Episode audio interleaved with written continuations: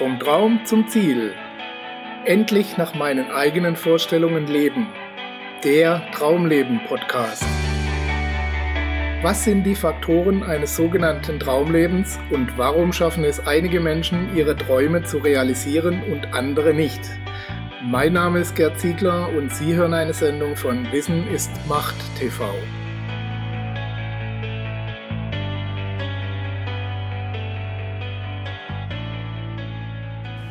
Reich an Liebe, reich an allem. Hier ist das Wunder, das allen immer widerfährt, die wirklich lieben. Je mehr Liebe man gibt, desto mehr besitzt man. Rainer Maria Rilke. Das ist ein sehr vielschichtiges Zitat, das eines genaueren Blicks bedarf, bevor sich die Aussage richtig einordnen lässt. Denn Rilke sagt nicht, je mehr Liebe man gibt, desto mehr erhält man auch wieder zurück. Er sagt, desto mehr besitzt man. Herzlich willkommen, liebe Zuhörer, zu einer neuen Episode Ihres Traumleben-Podcasts, in der wir uns über nichts Geringeres als die größte Macht auf Erden unterhalten wollen, die Liebe. Und darüber, was sie alles bewirkt oder besser gesagt bewirken kann. Rilkes Zitat legt nahe, dass die Liebe, die man gibt, auch in materieller Form wieder zu einem zurückkommt. Man bekommt also nicht nur Liebe von seinen Mitmenschen zurück, wenn man Liebe gibt, sondern auch ganz handfeste Vorteile in Form von materiellem Besitz. Eine Verbindung, die viele Menschen ausschließen. Der schnöde Mammon und die Liebe scheinen zwei Dinge zu sein, die einfach nicht zusammenpassen. Zu stark hat sich uns das Bild vom raffgierigen Reichen oft eingeprägt und die Überzeugung, dass hinter jedem großen Vermögen auch ein großes Verbrechen stehen muss.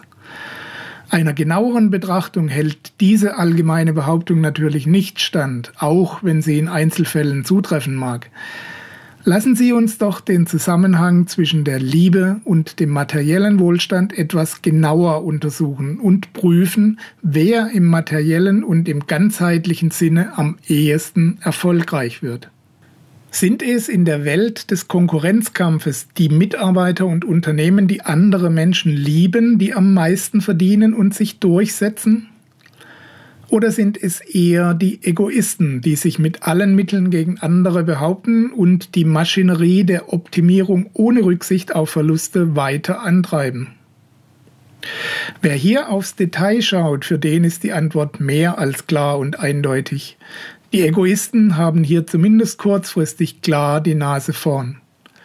Ich denke, wir müssen hier aber eine höhere Ebene als Blickpunkt einnehmen, damit wir verstehen, was Rilke meinte oder wahrscheinlich gemeint hat. Denn Ausbeutung, Übervorteilung und Kampf mit harten Bandagen gibt es nicht erst in unserer Zeit, sondern auch in der Zeit, als Rilke das schrieb. Jeder Mensch hat einen freien Willen und er kann frei entscheiden, ob er sich dieser vorhin genannten Maschinerie beugen und sich dort eingliedern will oder ob er sein Leben frei gestalten will. Wenn er das liebt, was er tut und wenn es mit seinen Werten, Überzeugungen, Neigungen und Talenten übereinstimmt, dann hat er die Grundlage für ein glückliches und erfülltes Leben geschaffen. Aber zum großen Glück, zur wirklichen Erfüllung fehlt uns immer der Aspekt der Liebe für andere und der Frage, was können wir mit unserem Tun zum Wohle anderer beitragen zum Wohl von anderen Menschen, von Tieren, der Umwelt, dem großen Ganzen. Was ist der Sinn hinter ihrem Tun?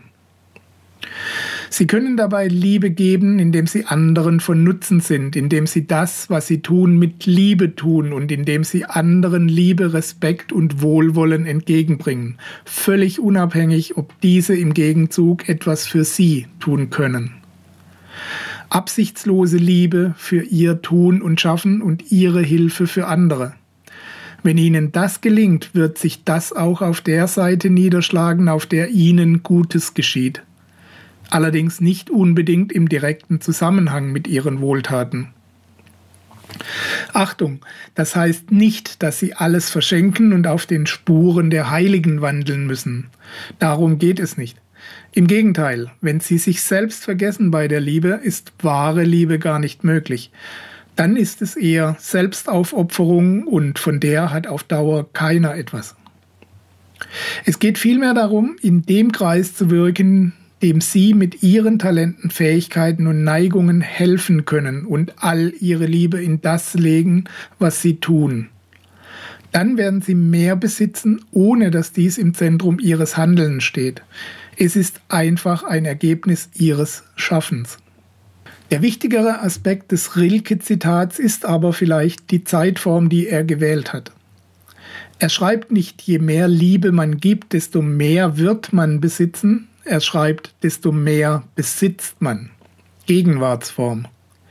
Ich denke, er beschreibt hier das Prinzip, das auch in der Bibel und in vielen anderen Schriften immer wieder auftaucht, nachdem man etwas geistig in Besitz nehmen kann, damit es sich materialisiert. Nein, keine Angst, hier geht es nicht um Hokuspokus und Zauberei, sondern um Abläufe, die scheinbar schon vor vielen tausend Jahren beobachtet wurden. In dem Augenblick, in dem man etwas segnet und es aufrichtig liebt, nimmt man es geistig in Besitz. Und je mehr Liebe man dafür entwickelt, desto schneller wird man es haben. Zugegeben, das klingt etwas merkwürdig, aber vielleicht wird es auch für die Pragmatiker unter uns verständlicher, wenn man sich so einen Ablauf mal etwas genauer anschaut. Natürlich hat man etwas nicht gleich in der Realität, nur weil man es liebt oder weil man Liebe aussendet für etwas. Aber man hat es schon mal dort, wo es einem niemand mehr nehmen kann, im Geiste. Sie sind danach fokussiert, ihr Unterbewusstsein ist darauf programmiert, ihre Sinne sind geschärft. Das bedeutet, aus den 400 Milliarden Informationsbits, die pro Sekunde auf sie einstürzen, werden diejenigen für ihr Bewusstsein herausgefiltert, die mit dem Objekt ihrer Liebe zu tun haben.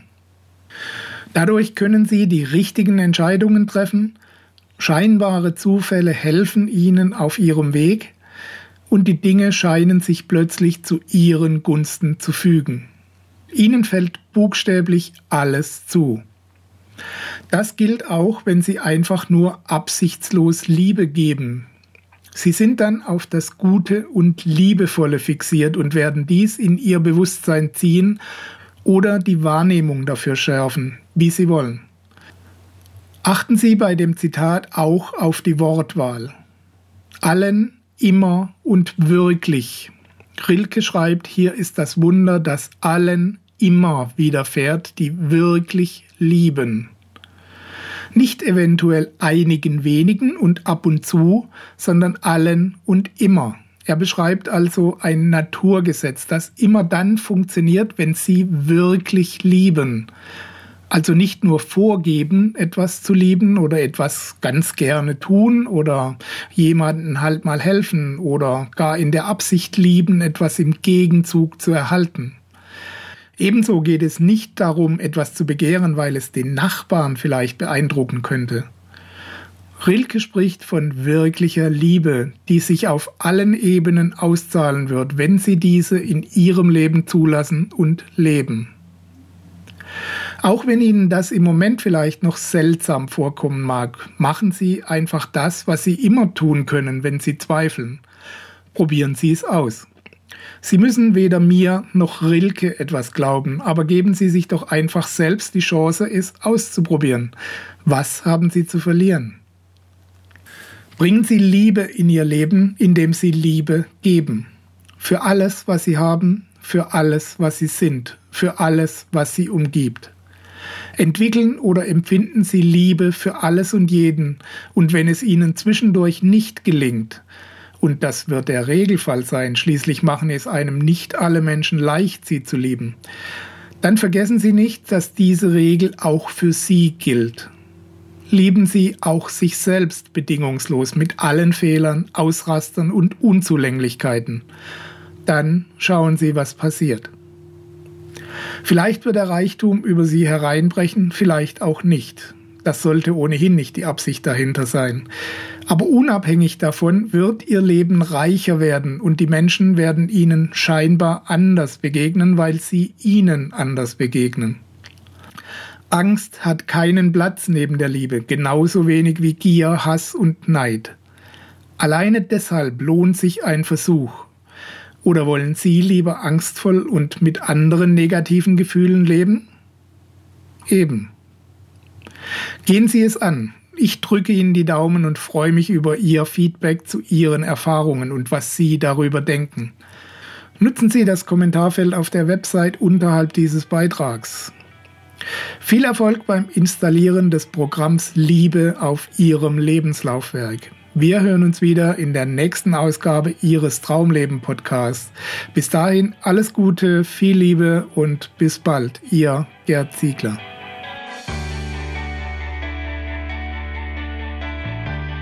Sie hörten die Sendung Vom Traum zum Ziel, endlich nach meinen eigenen Vorstellungen leben, den Traumleben Podcast.